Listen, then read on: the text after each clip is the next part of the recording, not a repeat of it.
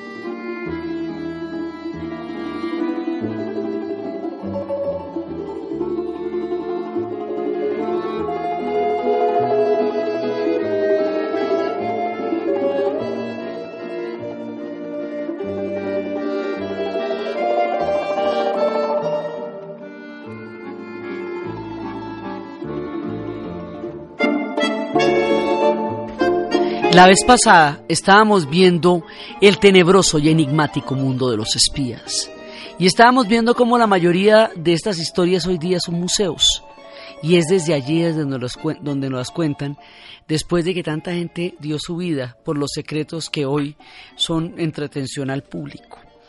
Y estábamos hablando de Alan Turing en Bletchley Park, el hombre que se inventó el Colossus, el hombre que sacó el artículo sobre la inteligencia artificial que abriría la cortina de la era de los computadores, el hombre que descifró las claves de la máquina Enigma, el hombre que a través del computador, porque la, invención del Colossus fue importantísima porque hacía que las claves que se descifraban en semanas se pudieran descifrar en horas.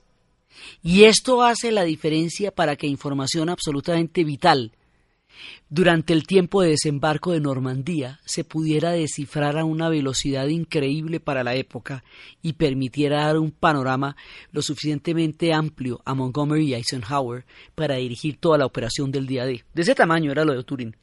Y el hombre se inventa el Colossus, el primer computador, y estábamos hablando cómo esto va a estar en Bletchley Park, en Inglaterra.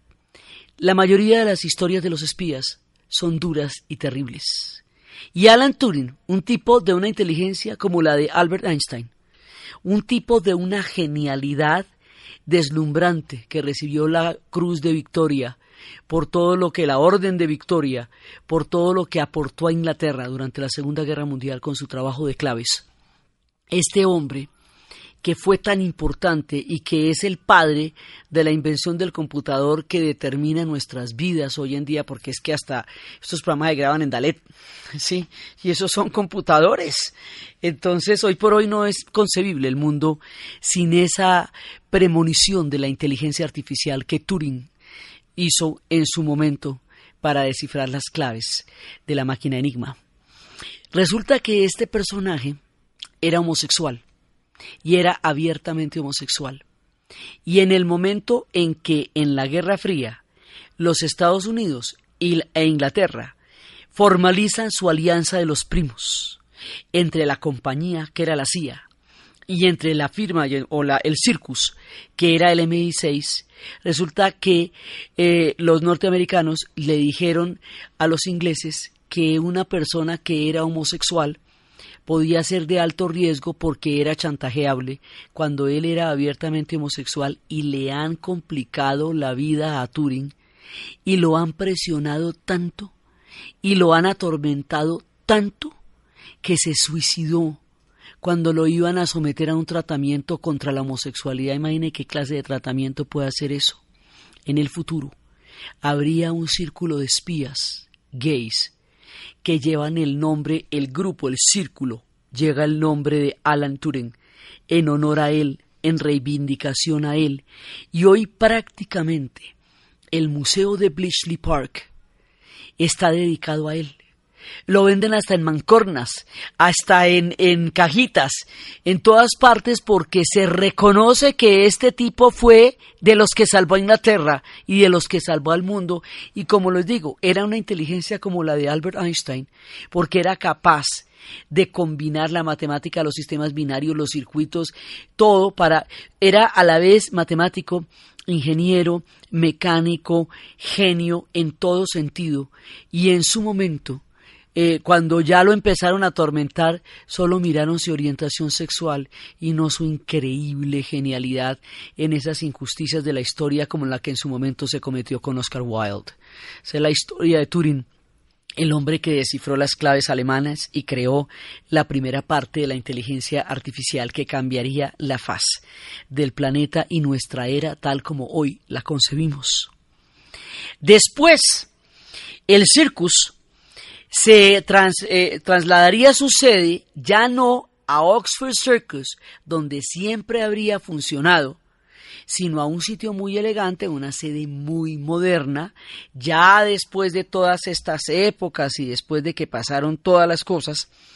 Y resulta que, ya después de la caída, ya después de, de la Unión Soviética, ya después de todo en la era moderna, y por primera vez cuando se filmó una película de James Bond, la película se filmó directamente en los cuarteles generales del MI6 adentro. Eso era un secreto, pero claro, ya, había, ya se ha caído el muro, ya había pasado todas esas cosas. Entonces eso era un secreto guardadísimo, la cosa más increíble, y ellos lo permitieron. Entonces cuando les preguntaron que cómo se les ocurre filmar una película directamente en los cuarteles del MI6, dice, es que James Bond ha hecho tanto por su majestad y por el servicio secreto, que el servicio secreto lo menos que puede es colaborar con una película de James Bond. Y bajo ese argumento lo dejaron filmar en los cuarteles generales. La película El mundo no es suficiente, que ya es con Pierce Brosnan y que la música es de Garbage, va a ser filmada directamente en los cuarteles generales del MI6.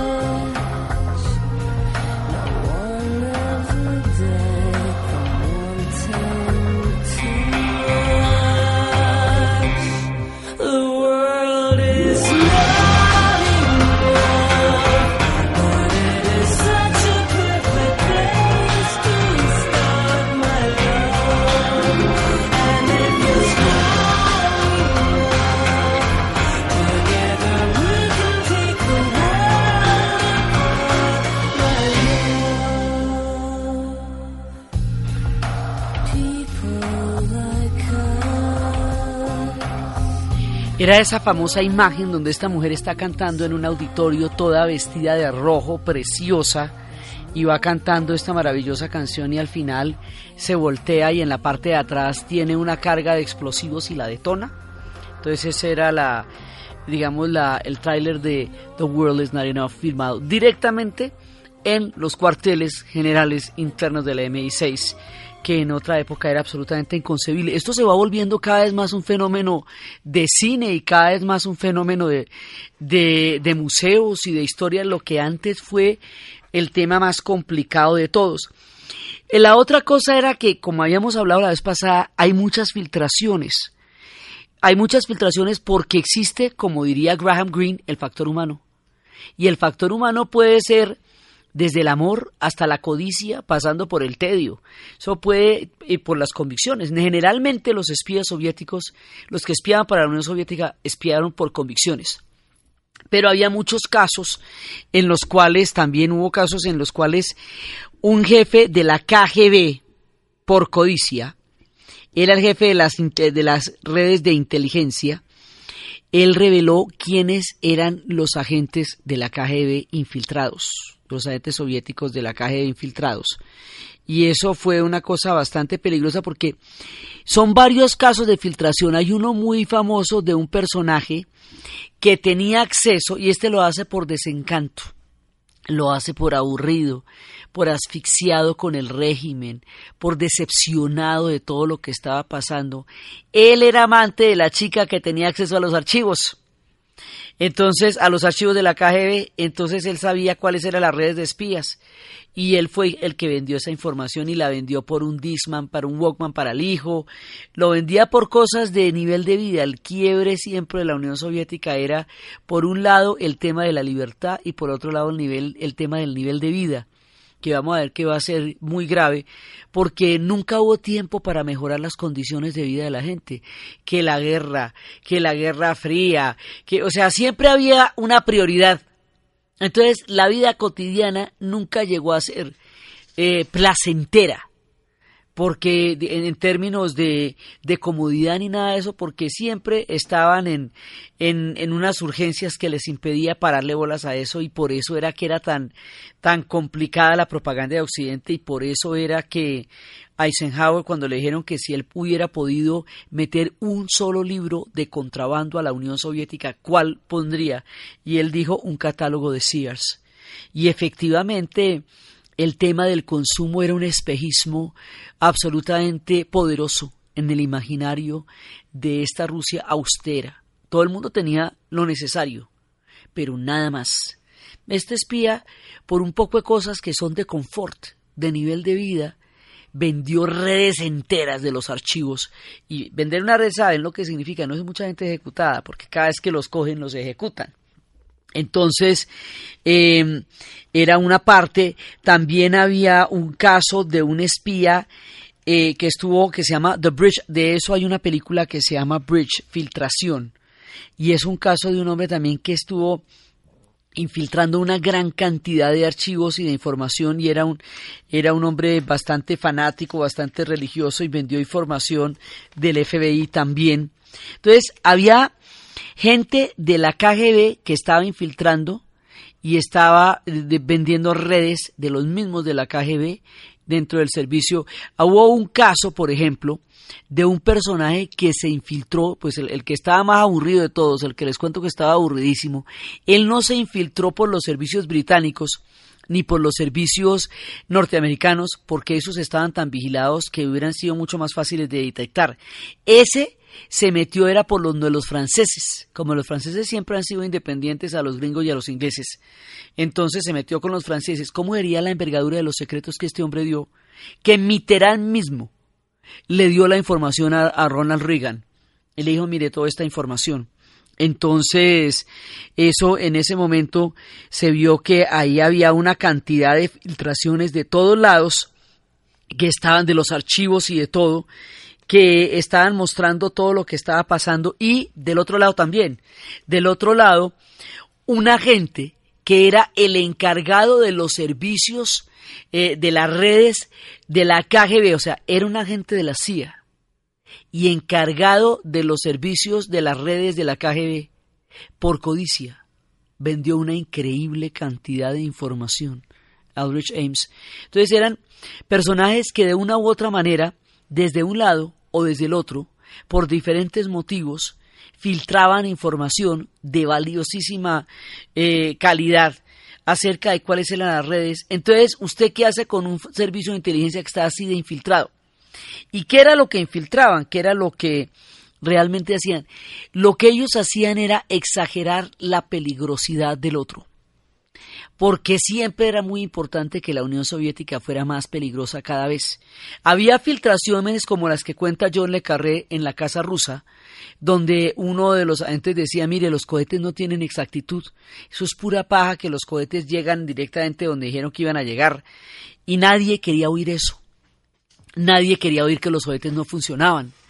Entonces, había un sistema de exagerar la peligrosidad de la Unión Soviética porque si usted lo que dice es que la Unión Soviética está en una crisis terrible y se va a derrumbar, usted como espía, ¿para qué queda sirviendo después de eso? Eh?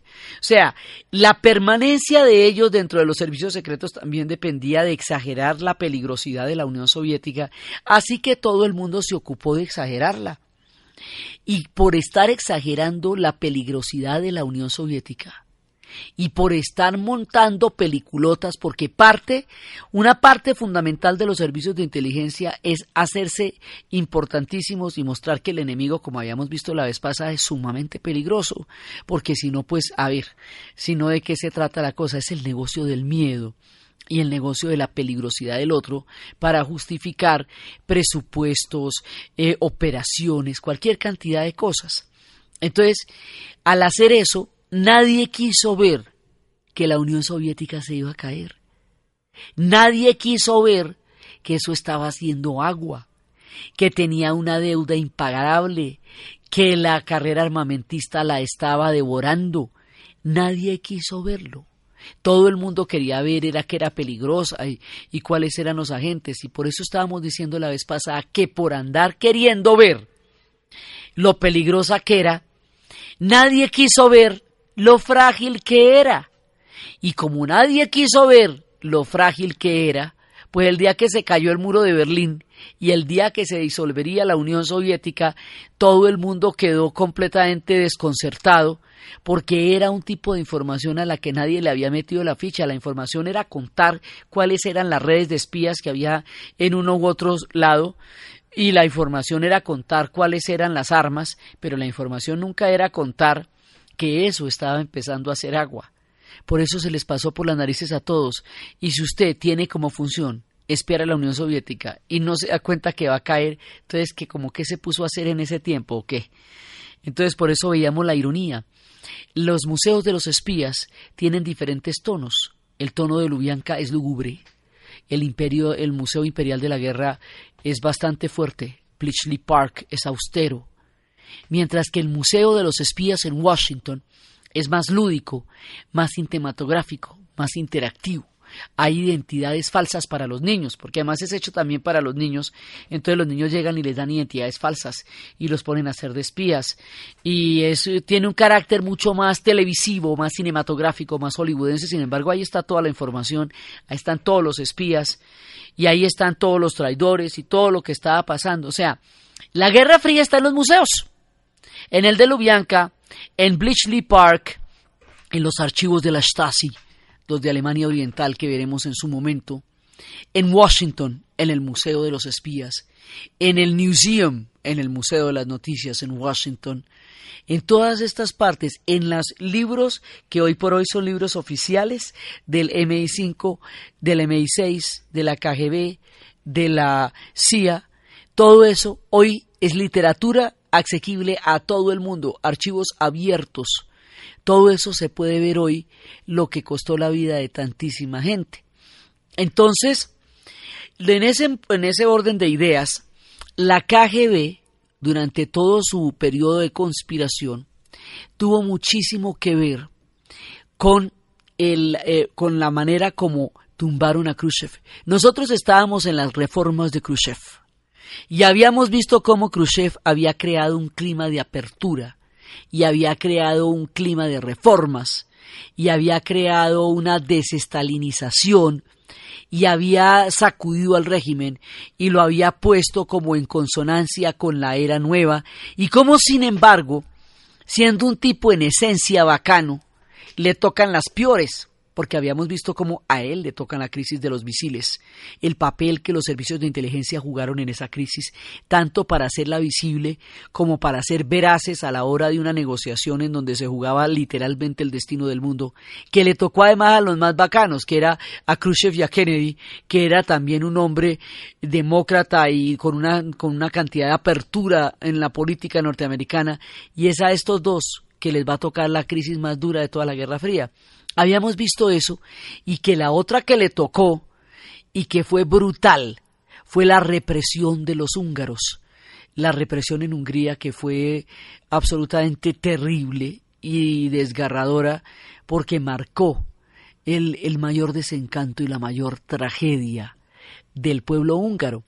Entonces resulta que a él lo que va a pasar es que la KGB, porque hemos visto que a la KGB no le convienen las reformas, ni las aperturas, ni nada de eso le conviene, porque para ellos eso va en contra directamente de su propia existencia. Entonces ellos van a partir de la conspiración que haría que Khrushchev fuera depuesto del poder.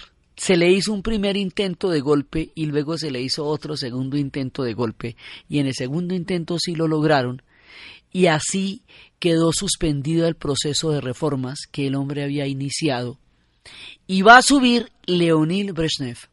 Y Leonid Brezhnev es este tipo con esas cejas todas gruesas pobladas. Y este tipo es la contrarreforma. Este tipo es aquel que va a fortalecer la burocracia de una manera delirante los burócratas van a tomarse el poder en serio, van a aplastar todos los procesos de reformas, van a aplastar los movimientos de los pueblos, van a incentivar la represión y durante la época de Brezhnev va a surgir otra forma de represión muy grave, muy grave. Ya no eran los gulags en el sentido tradicional del trabajo forzado de Stalin. Ahora hay una forma más sofisticada y literalmente aterradora de manejar la disidencia, los psiquiátricos.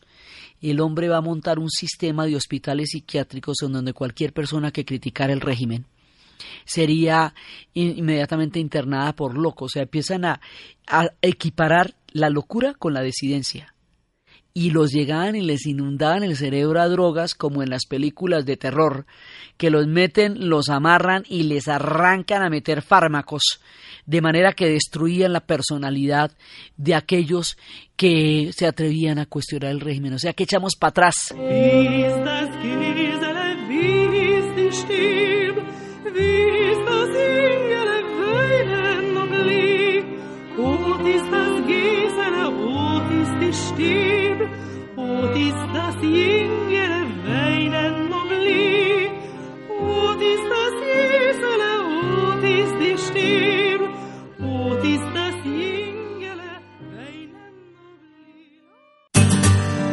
Historia del mundo de Caracol Radio con Diana Uribe. Todo lo que habíamos avanzado con la era de Khrushchev lo echamos para atrás. Y en ese contexto tan supremamente adverso y tan cerrado es cuando se va a presentar uno de los fenómenos más estremecedores y más importantes de toda la era de las protestas, que va a ser la primavera de Praga. Nosotros hemos visto muchas veces en el relato cómo los checos empezaron a buscar su propia salida y la manera como la buscaron era a través de una apertura en lo que llamarían el socialismo con rostro humano. Y el socialismo con rostro humano era una reforma al socialismo en la cual, esto dirigido por Alexander Dobchek, una reforma en la cual la prensa fuera un órgano de investigación y de opinión pública y no de propaganda del régimen. Una apertura económica hacia el occidente, que le permitiera comerciar con otros países, un apropiarse del socialismo en sus propias manos, crear ellos sus propias instituciones socialistas, no un socialismo hecho desde arriba, sino construido por los propios checos. Ellos decían, bueno, está bien, en, en la época de la guerra las cosas eran muy rudas y supongamos que hubiera sido necesario eh, la imposición desde arriba. Pero ahora somos un pueblo que ha madurado mucho y puede tomar la historia en nuestras manos. Nosotros no vamos a tocar el pacto de Varsovia, nosotros no nos vamos a meter con la geopolítica de la Unión Soviética. Nosotros lo que vamos a hacer es reformar el socialismo para mejorarlo. Esta es una historia de socialistas para socialistas. Es muy importante entender que lo que ellos querían era reformar el socialismo, de ninguna manera tumbarlo. Pero así no va a ser. Entonces ellos empiezan todo el proceso de reformas y hay unas, los hombres de la primavera que eran Otashik, que era el del proyecto económico, y ahí estaba metido Milan Kundera, y ahí estaba metido Milos Forman, y estaban metidos todos estos hombres que después tendrían que huir cuando todo esto terminara en tragedia. Entonces, durante un año, este experimento va a salir triunfante porque ellos lo que tienen es, y esto lo hemos insistido varias veces en nuestra historia, ellos tienen la pregunta que el mundo no ha resuelto. Ellos tienen la pregunta en la cual dicen, mire, no es posible establecer una dicotomía en las sociedades que usted o tiene todas las necesidades básicas garantizadas, la salud, la vivienda, la educación, todo, pero no tiene derecho a hablar. O tiene todo el derecho a decir lo que se le dé la gana y también el derecho a morirse de hambre. A usted no le puede poner la dicotomía de o piensa o come, porque eso es una dicotomía falsa, porque en ninguna parte Marx dijo que había que poner a todo el mundo a aguantar hambre, ni al contrario, ni que había que poner a todo el mundo a callarse la boca, porque él precisamente fue un gran crítico de su propia sociedad. Entonces, la desigualdad y la injusticia profunda del capitalismo la fragilidad de tantos grupos excluidos del crecimiento y del beneficio económico. Decía, la gente tiene derecho en su conjunto globalmente al bienestar. Eso no debería ser una cosa de élite, sino un derecho de todo el mundo. Pero por ese derecho, usted no puede pagar con el silencio y usted no puede pagar con la autocensura, porque ese no puede ser el precio de la comida. Tiene que haber una manera en la que las dos cosas sean compatibles. Así que desde un sistema socialista vamos a buscar un enfoque libertario. Y a eso se le llamó el socialismo con rostro humano. Y por eso se llama así, con rostro humano. Hoy por hoy, cuando el proyecto de justicia social, del proyecto de equidad, el proyecto de participación en las sociedades ha sido abandonado como una de las consecuencias también de la caída de la Unión Soviética, la pregunta sigue siendo la misma. ¿Qué pasa con los derechos de la gente a la comida, a la salud, a la vivienda, a la educación? Y el tema de la libertad. Entonces, ellos lo que hacían era juntar las dos cosas que ni el capitalismo ni el socialismo podían cumplir a cabalidad. Sí es cierto que en las sociedades industriales llegaron a darse estados benefactores que cubrían buena parte de la población, pero eso no era el caso de la mayoría del mundo y sigue sin serlo. Y, por el otro lado, el silencio, la disidencia, los castigos, las purgas, los trabajos forzados, los psiquiátricos, los gulags, hacían ver que un precio tan alto no lo puede pagar ningún ser humano porque pagaba la comida con dignidad. Entonces, por eso era que ellos intentaron hacer un cruce histórico propio, que era el socialismo con rostro humano. Las preguntas que hicieron los checos, el mundo no las ha respondido. El experimento de ellos, que hubiera podido cambiar para siempre el rumbo de las doctrinas y de las ideologías, y hacerlas posibles y coexistentes, fue brutalmente truncado por la misma era en la que se dio y por la dinámica de aplastar los movimientos de los pueblos, y al hacerlo fue cuando le rompieron el alma a este pueblo durante tanto tiempo. Entonces un oficial húngaro es el que va a decir, después de que todo el mundo estaba recontento con lo que estaba pasando, y los que no estaban de acuerdo no era porque no quisieran las reformas, sino porque temían terriblemente la reacción que la Unión Soviética pudiera tener al proceso que estaban dando cuando ya estaban empezando a soplar vientos de contrarreforma. Entonces, en ese momento llega la llamada de un oficial húngaro a una llamada anónima diciéndoles que las tropas del Pacto de Varsovia se aproximan hacia Praga. Y ellos, los checos, los checoslovacos, porque en esa época era el país de Checo-Eslovaquia, los checoslovacos que vieron caer a los húngaros, saben que una resistencia eh, armada no tiene sentido, solo lleva a la mortandad. Ellos vieron caer a los húngaros en las calles de Budapest. Ellos vieron aplastar una rebelión con tanques y sabían que eso no conducía a ningún camino y que lo único que había quedado para Hungría era una profunda herida y que el hecho de haberse metido con la estructura misma de potencia de la Unión Soviética, que era el Pacto de Varsovia, era lo que más había producido una reacción semejante. Entonces, la experiencia húngara va a hacer que la reacción checa vaya a ser distinta a la que tuvieron los hombres y las mujeres en las calles de Budapest.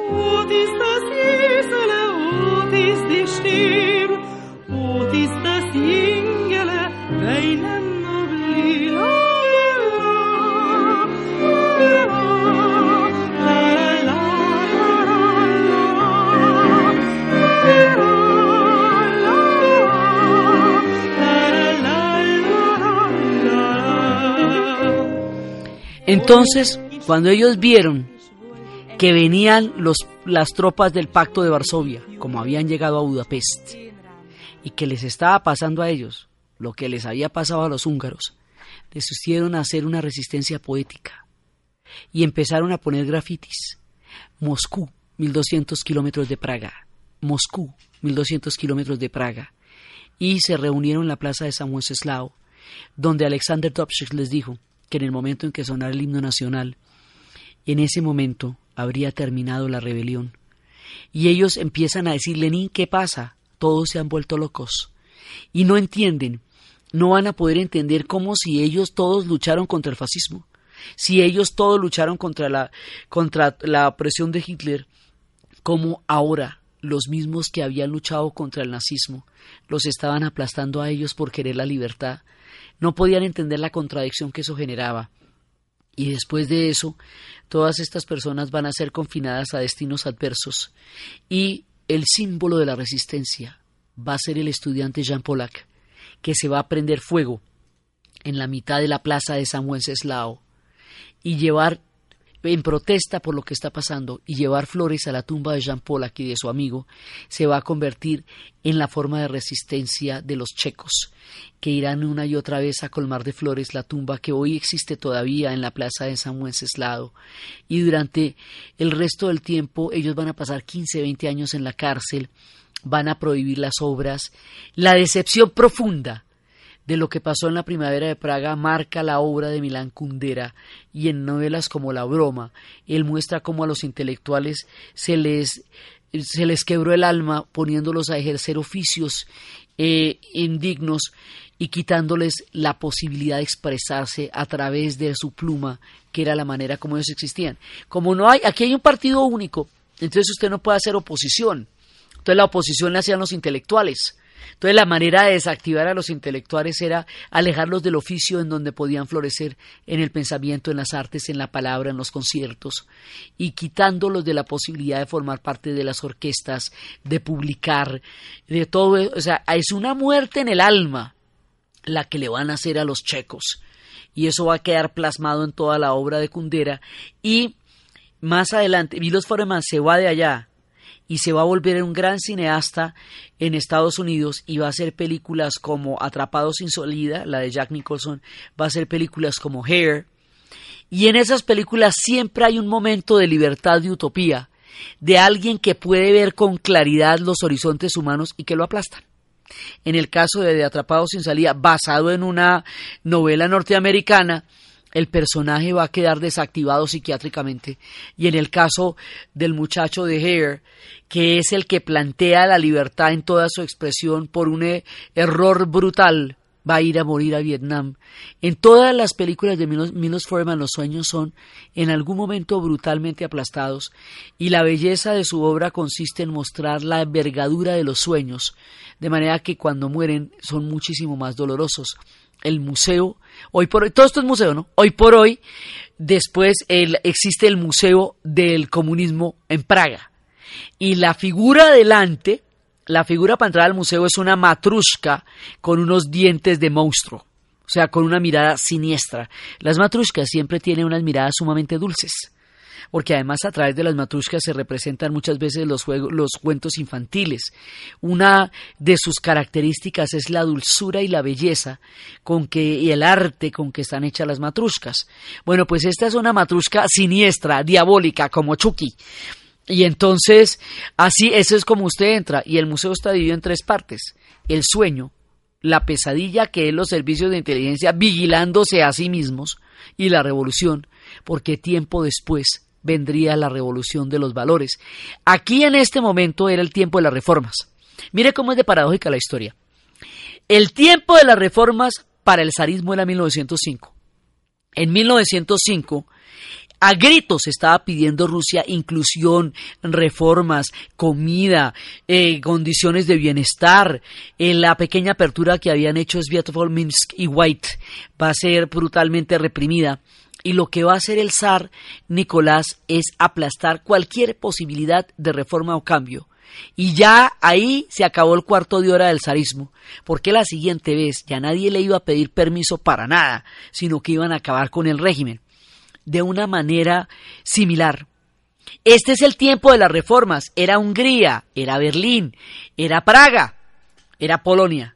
Pero resulta que no, sobre todo es que el tema de Praga es que es muy particular, porque ellos sí eran socialistas de verdad. Los húngaros también, pero estos querían era reformar el socialismo y lo que va a pasar es que al aplastar la primavera de Praga, al haber llenado eso de tanques. Los tanques entraron en 1968, en junio del 68, y salieron de ahí en 1989. O sea, esto va a durar mucho tiempo y van a apoderarse por completo de, de la ciudad y del país. Y entonces ya la posibilidad de reformarse el socialismo desde su propia estructura para llevar a, a solucionar el problema de la libertad y del consumo, que siempre fueron sus puntos de quiebre, la manera tan lúcida como los checoslovacos entendían, pues son un pueblo increíblemente culto en todo sentido, en la literatura, en la música, en el arte, en la arquitectura, es un pueblo grande, poderoso, en un país muy pequeño. Ellos tenían una mirada del mundo enorme y esa mirada la van a aplastar los tanques soviéticos. Primero nos vamos a quedar con la duda de cómo hubiera podido evolucionar esta mirada. Y segundo, se le acabó el cuarto de hora al régimen ahí. La Unión Soviética se entierra en el momento en que, en que va a destruir la primavera de Praga, porque ya después ya nadie les va a pedir permiso para nada, ya después viene la revolución de los valores.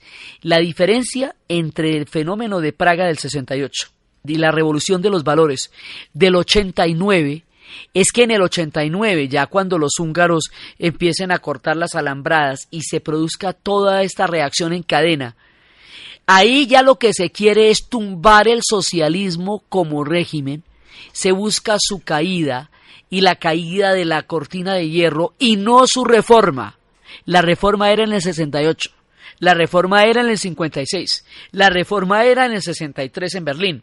Ahora no, ahora lo que viene después va a ser la caída por lo mismo, porque en el momento en que eso se produjo, lo que hicieron fue darle todo el garrote del mundo y no darle la posibilidad de expresarse entonces les pasaría lo mismo que le pasó con ellos, a, los Ares, les pasaría lo mismo con su propio pueblo más adelante. Entonces, la primavera de Praga va a ser uno de los episodios más duros porque eso sí los desprestigió ante el mundo. Todavía en la época de, de, los húngaros lograron montar la propaganda de que eso era un contragolpe, una contrarrevolución, una cosa completamente antirrevolucionaria y capitalista. Y ahí todavía podían meter el cañazo. Pero el carácter poético de la rebelión de los checoslovacos, la forma ensoñadora, culta y desgarradora como ellos enfrentaron la tragedia de ver sus sueños rotos, conmovió al mundo porque eso se estaba haciendo en un contexto en que Estados Unidos estaba pisoteando el principio de la libertad en Vietnam. Francia estaba pisoteando el principio del derecho de la autodeterminación de los pueblos y de los principios de la Revolución Francesa en Argelia. Y la Unión Soviética destruía su propio paradigma en las calles de Praga. Ese momento crítico de la historia hace que el contenido de la primavera de Praga sea completamente diferente al que hubiera podido tener antes y que el mundo vea con otros ojos lo que estaba pasando allá. Y como ocurre en el 68, que es cuando va pasando la ofensiva del TED, que es cuando va pasando el asesinato de Martin Luther King, de Bobby Kennedy, los movimientos estudiantiles, el mayo francés, todo lo que está, digamos, ocurre en el contexto de una revolución mundial, de una revolución cultural. Entonces es la manera como el Este asume el fenómeno revolucionario que sacude las sociedades durante esa década y entra en el contexto de lo que está pasando en el 68, mientras que la del 56 era en plena Guerra Fría, eh, digamos, en, una época tensa y además era, estaba un poco eclipsada por la crisis del canal del Suez, que ocupaba toda la atención del mundo. La de Praga va a ser visible para el mundo entero.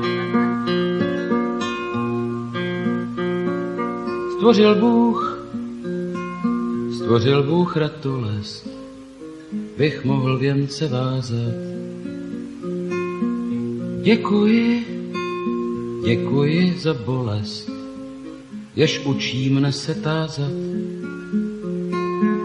Děkuji, děkuji za nezdar. Karil Krell, el cantante de los checos, con su cálida voz, nos mostraba el sentimiento de un pueblo que sin entender sus palabras nos es claro para nosotros. Tiempo después, los checos lograrían su liberación, Alexander Dubček saldría de la cárcel y habría dicho que la perestroika en el futuro no era otra cosa distinta, según lo había dicho Gorbachev, que el socialismo con rostro humano. O sea, 20 años después la Unión Soviética se daría cuenta que esa era la solución cuando ya había aplastado el alma de un pueblo. Pero esto es un episodio. El momento en que empieza a hacer agua realmente donde las cosas empiezan a complicar es por donde siempre se han complicado, por Polonia.